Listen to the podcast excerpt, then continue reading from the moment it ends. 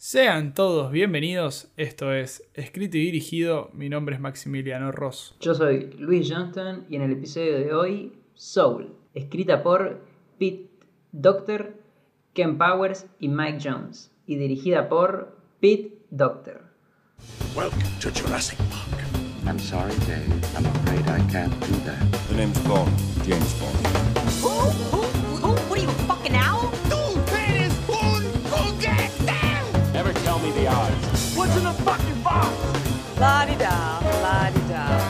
La-di-da. ¿Alguien más conoce a Gabriel Pasternak aquí?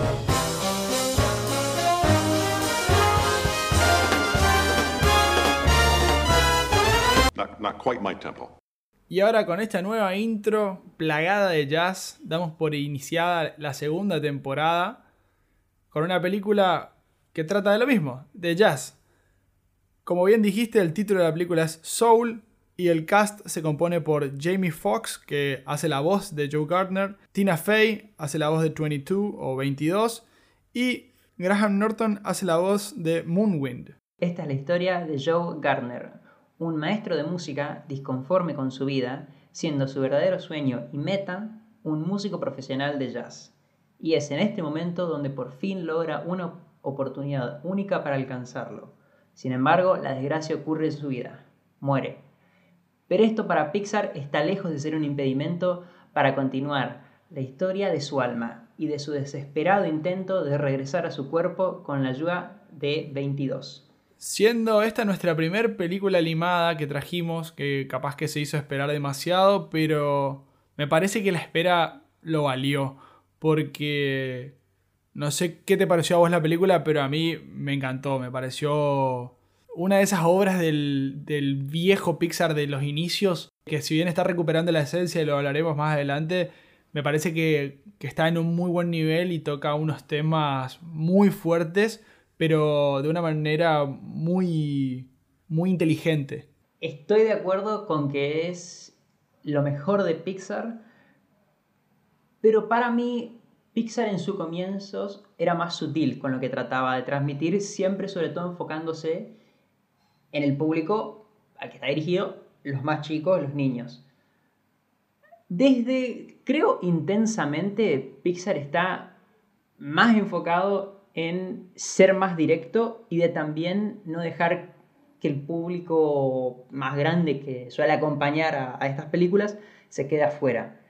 Soul, así como también Coco, o como dije anteriormente, intensamente, sigue esta línea de esta película trata de esto, no hay sutilezas, te lo decimos de frente, pero el mensaje que transmite es muy concreto, pero también maduro, lo cual no es fácil con los temas que elige tratar. Sí, creo que en esa parte también fue porque mucha gente se fue, mucho personal cambió dentro de Pixar, pero me parece que, y a donde yo apuntaba, por ejemplo, es a la parte de los chistes, que creo que es lo que más se perdió, aparte del mensaje, pero es como que había muchos chistes, sí, como cualquier película, digamos, que apunta a cierto público infantil, pero no eran, no tenían la calidad que tienen estos. O sea, de que también van apuntados hacia los mayores, como por ejemplo eh, traer a personajes como Abraham Lincoln y hacer un chiste con eso, que me pareció sublime, sin adelantar nada obviamente. Pero en ese aspecto me parece que, que, que ha mejorado mucho todo esto con, diría con tres o cuatro películas que son Coco intensamente o Inside Out y, y esta que casualmente las dos últimas son del mismo director que ya tiene como una insignia que capaz que trata este tipo de cosas como de la muerte, las cuestiones internas. Fíjense que también hizo Up y tiene dos Oscars a Mejor Película Animada, que no es poca cosa, habla muy bien de él, por eso la película esta está yendo muy bien en todo lo que es crítica. Y bienvenido sea, porque la verdad que es una película muy disfrutable. Es más, te diría que son esas películas que más que los chicos, los padres son las que la tienen que ver. Porque aborda ciertos elementos de la pasión y de perseguir tus sueños. Que está bueno para un niño. Pero está mejor, me parece, como para alguien mayor que pueda tutelar a una persona más chica en esa persecución. De igual forma, esto sí lo quiero enriquecer o, o hablar más en profundidad cuando hablemos con spoilers. Lógicamente porque en adelante hablaremos de la vida de Joe Garner. Creo que quedó bastante claro que a ambos nos gustó mucho. Pixar ya nos tiene acostumbrados a este contenido de calidad. Sin embargo, tenemos que confesar algo. Los dos creo somos grandes creyentes de que las películas animadas deben verse en español. Sin embargo, con esta creo que rompimos esa regla y la escuchamos en idioma original. Así que en todo caso nos perdimos de esa, de esa oportunidad de poder disfrutarla a lo que ya estamos acostumbrados. No sé si soy tampoco así un fundamentalista de ver las animadas en español. Sí soy un fundamentalista de, de ver a las películas en su idioma original, excepto las animadas. Las animadas me parece que depende cómo las veas, depende cómo lleguen a vos, está bien. Porque hace poco, y voy a contar acá una infidencia, vi El Rey León en inglés. Y, y no es lo mismo. O sea, es peor. No, no sé, no, para mí Nala no era Nala. No viene al caso, pero no me parece que hay que ser tampoco tan puntillosos de cómo se tiene que ver o no. Y, y en este caso, capaz que la película hubiera sido, creo que igual de buena en inglés o en español. Lo otro que sí quería decir, así como para cerrar esta parte sin spoilers, es que lo que más le aplaudo a la película yo es que habla de bastante sobre la vida después de la muerte, de alguna manera, sin empantanarse, y esta va a ser otra cuestión que vamos a, a desarrollar en, posterioridad, pero bueno, para que se den una idea también de qué, de qué tipo de narrativa estamos hablando, porque habla de cosas fuertes, o sea, de lo lindo que es vivir, por más de que por ahí no tengas una vida soñada, o de cómo es que uno eh, llega al mundo, con qué cosas llega al mundo, o con qué aspectos, si se quiere, y con cuáles se va.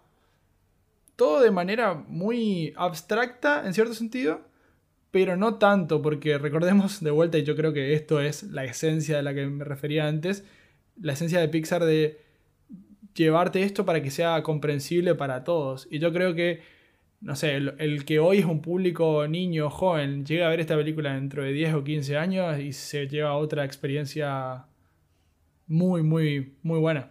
Para dar cierre entonces a esta primera parte, quiero decir que si todavía no la viste, estás dudando y te gustaron producciones como Intensamente, de las que ya hablamos bastante en estos pocos minutos, y hay una serie que se llama The Good Place, que al que le haya gustado esta película se la recomiendo y al que haya visto The Good Place y le haya gustado, le recomiendo ver esta película porque está muy interesante, tocan conceptos similares, cada uno a su forma, está en Netflix, así que por eso podemos pasar a la parte con spoilers.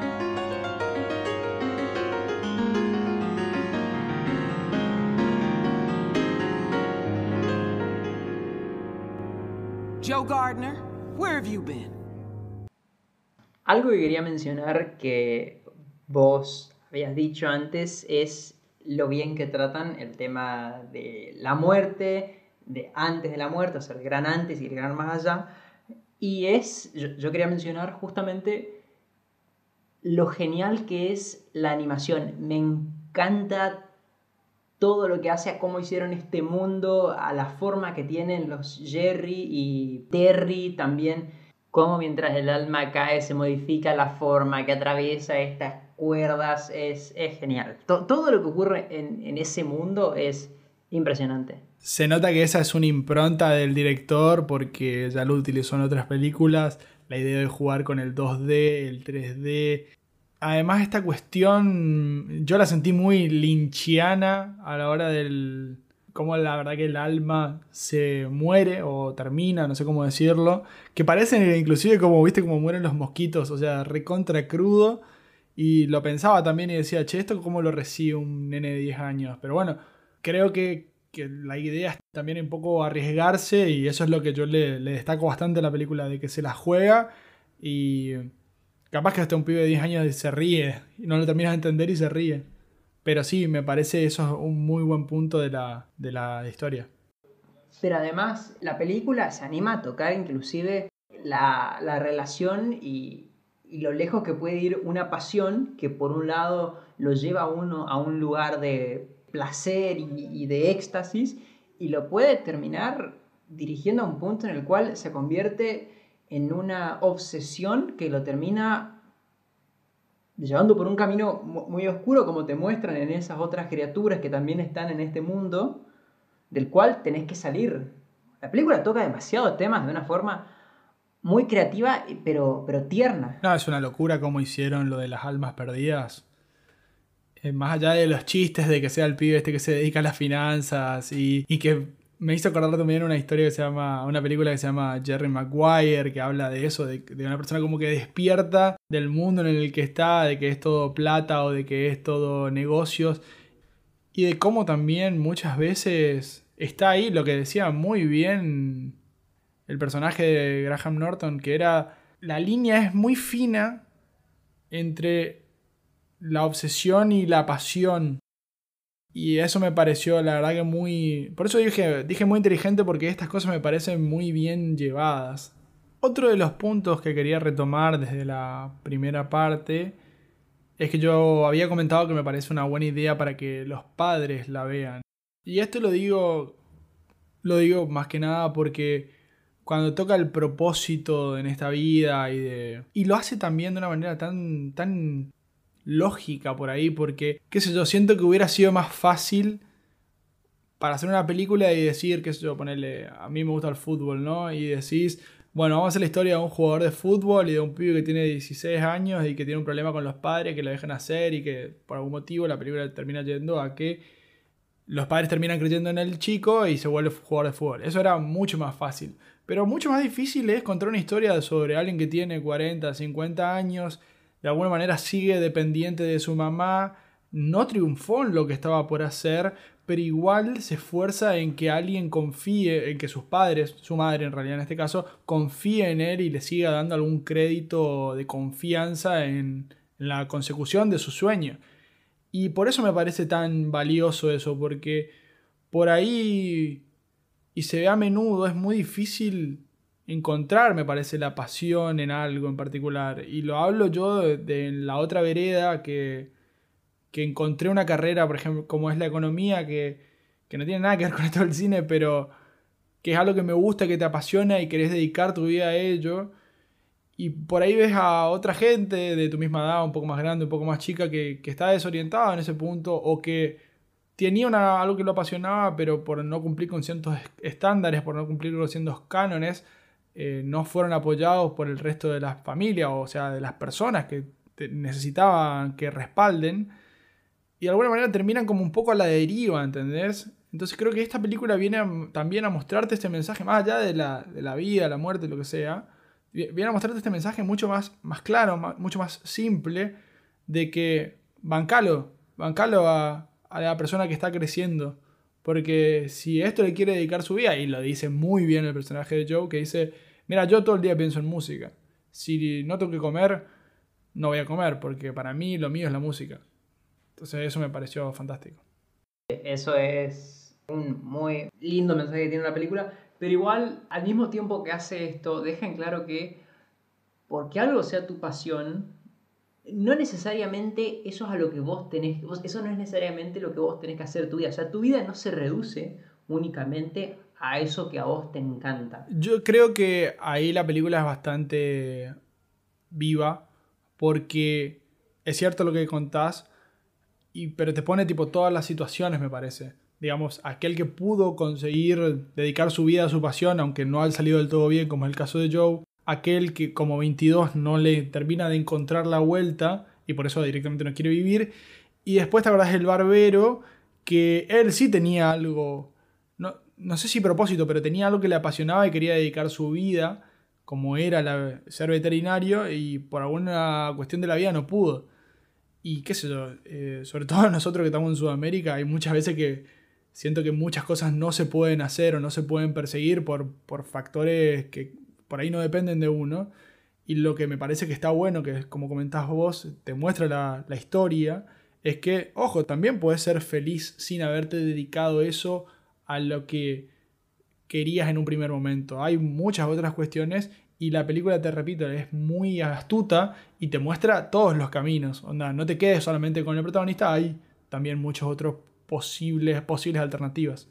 Te llevo ahora para otro lado, del final más precisamente, donde creo que ambos tenemos cierto conflicto. No es que lo odiamos, no es que nos parece que es malo, pero sí creo que para nosotros, o por lo menos para mí, la película tendría que o haber cortado antes o durado 10 minutos más.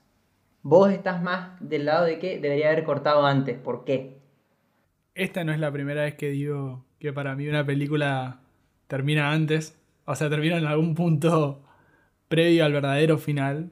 Considero que para mí la película termina cuando él le dan una oportunidad de volver a la Tierra. Estamos hablando del final final, ¿eh? O sea, minuto, hora 29 minutos con 38 segundos, te diría, porque hasta lo marqué para esta respuesta, porque él le dice gracias. Y yo, para mí cierra ahí, pongo pantalla en negro y ya está, porque él agradece la oportunidad de que lo dejen vivir, pero como muy bien dice este personaje al principio, él se moría feliz si podía tener una performance y podía estar en el mismo escenario con Dorothea Williams. Y capaz que dejo la frase acá, I would die a happy man if I could perform with. Y él lo consiguió eso. Él lo consiguió eso. Cumplió su propósito como personaje. Es como que cerró el arco de alguna manera desde una cuestión de guion. Pero me parece que no tenía más nada que perseguir a él en el mundo. Él ya terminó, cerró todos sus círculos. Y ahora ya está, le, le tocaba cerrar, que esa alma descanse si se quiere. Entonces por ese lado te digo, no me gusta que él haya seguido vivo. Pero bueno, es lo que est- está y tampoco es que digo, uy, qué aberración, solamente que es lo que a mí me hubiera gustado. Llegó incluso a disfrutar de un día estando en el cuerpo del gato, de cómo, de cómo era su vida y de lo que se estaba perdiendo. O sea, su ciclo, como bien vos decís, estaba terminado, era perfecto. Sí, estoy de acuerdo con que hubiese sido, además, un final muchísimo más jugado, porque implica decirle a- al niño en, el cine, o bueno, en, en la tele, que ya está, la muerte es algo definitivo. No, no hay mucho más que se pueda hacer. Hubiese estado muy bueno, sí. Y si no, la otra que capaz hubiese sido un poco más tibia, pero por lo menos le da otro cierre, es hacerla 10 minutos más larga y es el demostrando que encuentra cierta pasión, que es algo que vos ves antes, en, en ser maestro. O sea, no ser maestro porque, porque tiene que serlo, porque tiene que vivir de algo, sino hacerlo placenteramente, porque demuestra a lo largo de la película, él es bueno enseñando, él es bueno guiando a la gente. Entonces creo que hubiese sido también un final interesante guiando a esta alumna que tenía. Sí, yo creo que él no se da cuenta de lo bueno que es y de la influencia que él tiene sobre estos chicos, porque también Curly, el que lo llama a tocar con Dorotea, le dice, vos eras lo único que a mí me, me invitaba a ir al colegio. Y él como que no, no, no tomaba conciencia de eso. Y por ahí es- está bueno, sí, perseguir tu sueño, no, te van con esa a, muerte, pero si te tocó esto, fíjate lo, lo bueno que sos para ciertas personas.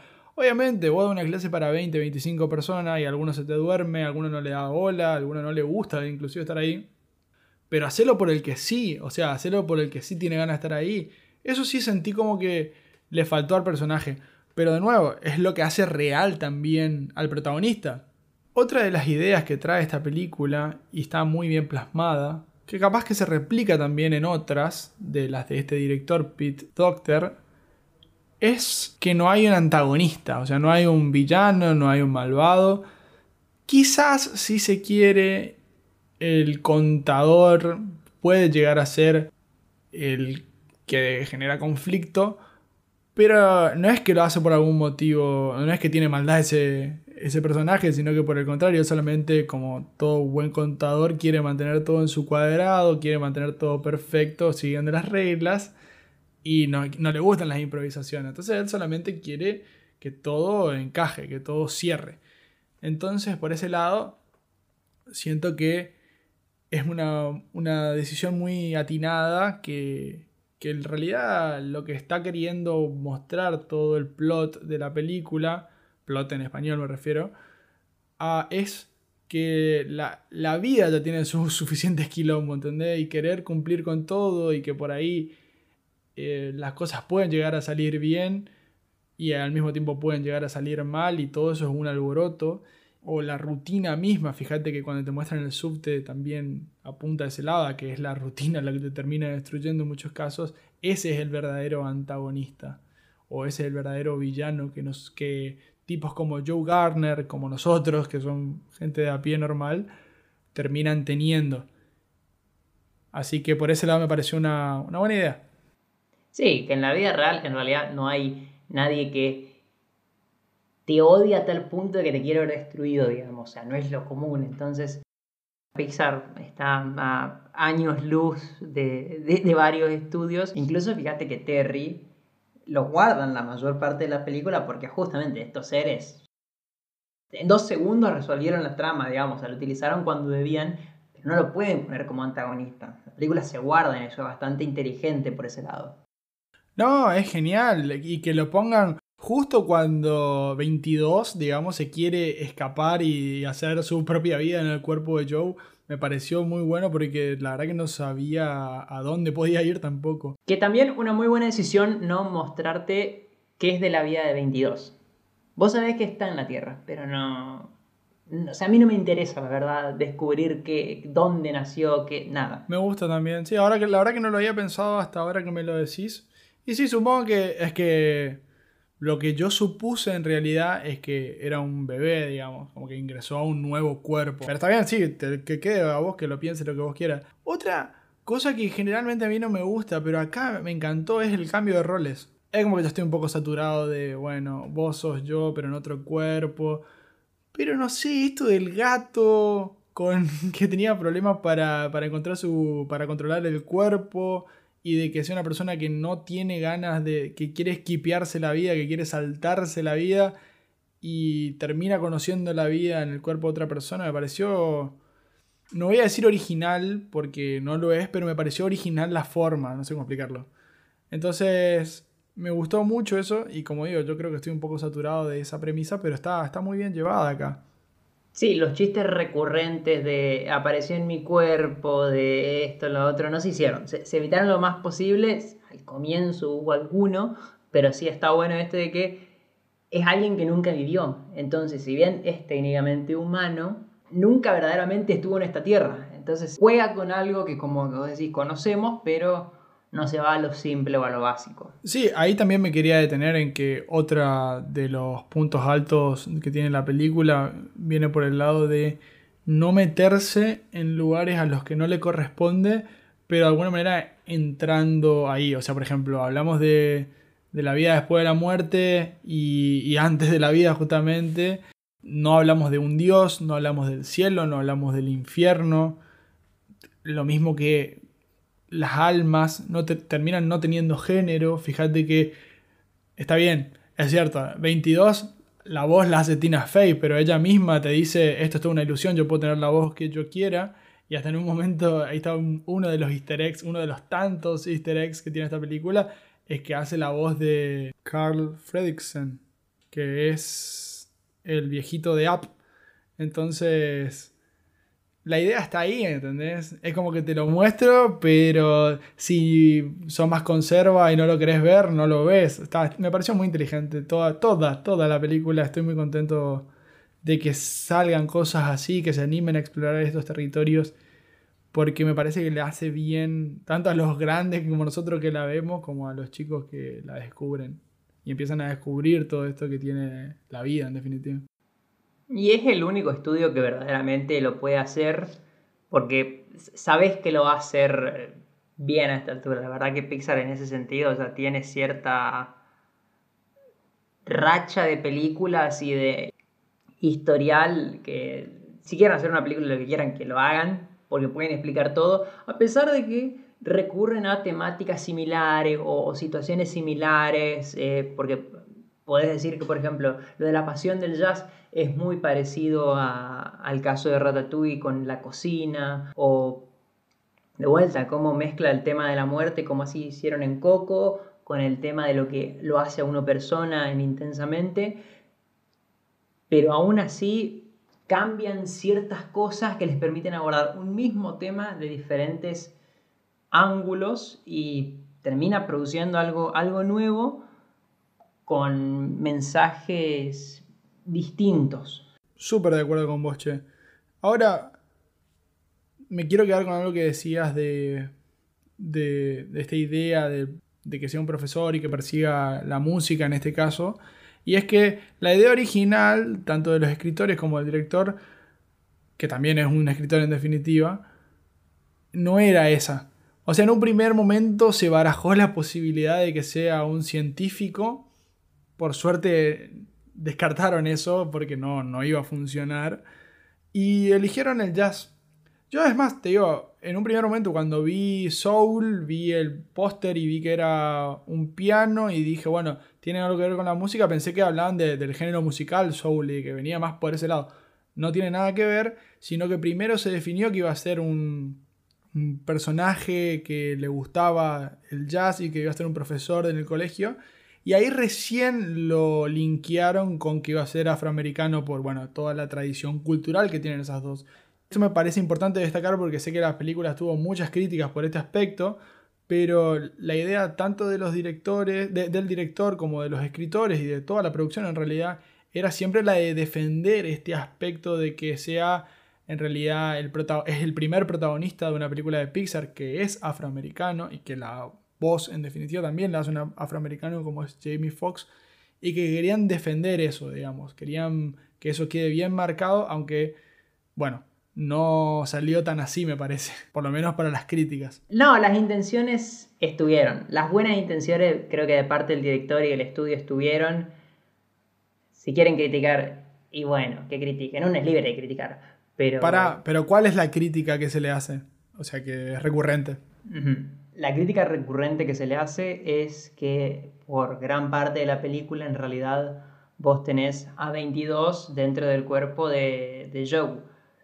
Y que, bueno, gran parte de, de la trama de él en su vida cotidiana no es verdaderamente un, afroamericano, el protagonista, digamos. Sí, pero creo que nosotros no estamos de acuerdo con esa teoría por el hecho de que mencionábamos anterior, o sea, que, que justamente como el alma no tiene género, o no tiene sexo si querés, o lo que sea, que lo hace, lo deja muy en claro la película, que Tina Fey, porque el tema es que Tina Fey, que es una mujer blanca de mediana edad, haga la voz, Es- ese es todo el problema en realidad. Pero si vas al caso de la película en sí mismo, es un alma que, que elige tener esa voz y por eso está en el personaje de. Por eso está dentro del cuerpo de Joe Gardner. Así que está bien. Creo que nos correspondía decirnos porque es una crítica que se le hizo, entonces me parece que tiene que estar dentro del episodio, pero no es algo a lo que nosotros suscribamos, o por lo menos yo no suscribo. No, yo tampoco. Y la película se esfuerza tanto justamente en contar la historia más universal que, no sé, juzgarla por dichos detalles me parece que el que lo quiera hacer, que lo haga, no, no hay nada malo, pero el esfuerzo está hecho como para evitar justamente caer en, esa, en esas trampas por parte de la, de la película. El último dato que voy a tirar es que el nombre que tiene el personaje de Tina Fey, o sea, 22, es ese porque esta es la película número 23 de Pixar. Entonces dijeron este número, porque, po- o sea, por lógica, la idea era demostrar en realidad que, era, que estaba hace mucho tiempo en ese lugar, entonces eligieron un número relativamente bajo comparación de los 7.000, 8.000, no me acuerdo qué número, millones de personas que había, o de almas. Entonces que haya, que sea 22 es porque hay 22 películas anteriores a esta. Ahí está, no tenía idea de... Pensé, pensé que fue al azar nomás, dijeron 22 suena bien y listo. Ahora que hablando de numeritos, ¿podés decirnos los numeritos de Soul? Los números del presupuesto de Soul son de 150 millones de dólares. Y creo que es bastante obvio con qué película la voy a comparar. Inside Out o Intensamente, como quieran decirla, que tiene un presupuesto similar o un 17% aproximadamente superior, que es de 175 millones de dólares. No me parece bajo, visto y considerando el contexto, o sea, el resto de las de Pixar, sino que es como el presupuesto que están barajando este tipo de películas. Y en la parte de la recaudación, sería injusto de nuestra parte hablar de la recaudación de Soul porque estrenó el 20 de noviembre, entonces tiene muy poco tiempo. Fue presentada en Disney Plus, o sea que ni siquiera hubo eh, tickets. Y como dijimos ya en otros episodios de películas nuevas que se estrenan por streaming, es todavía muy temprano, muy prematuro para poder determinar, para que haya un mecanismo, un método para determinar cómo recaudan este tipo de producciones. Pero en el caso de Intensamente, recaudó la película del año 2015 casi 860 millones de dólares. O sea que por ahí sí parece un poco caro el presupuesto, pero es tan grande lo que recaudan que es casi cinco veces lo, presupuestado. Así que imagínense. Además, clara favorita a mejor película animada este año. Yo creo que esta es la tercera. Uh, espero no estar mufándolo, quemándolo al amigo Doctor, pero sí, creo que va camino a ser la, la ganadora del año actual, 2021. Y si hablamos de premios, creo que Reznor y Ross, que son los que hacen el score de esta película, probablemente estén compitiendo por, por mejor banda sonora, porque bueno, la, esta película es también uno de los puntos más altos, me parece. Y para los que nos hayan escuchado en episodios anteriores, los hemos nombrado también porque son los que generalmente trabajan con el director David Fincher. O sea que tal vez incluso estén nominados por ambas películas, por esta y por Mank incluso. Sí, película a la que también le dedicamos un episodio, ya que estamos, lo digo. Ahí está. Y con eso concluimos el episodio de esta semana. Saben que nos pueden encontrar en todas las redes sociales como arroba escrito y dirigido en Instagram, Facebook y Twitter. También tenemos un mail escrito.dirigido.com y no se olviden de seguirnos en Spotify. Nos escuchamos en el siguiente episodio. Y recuerden amigos, Han disparó primero.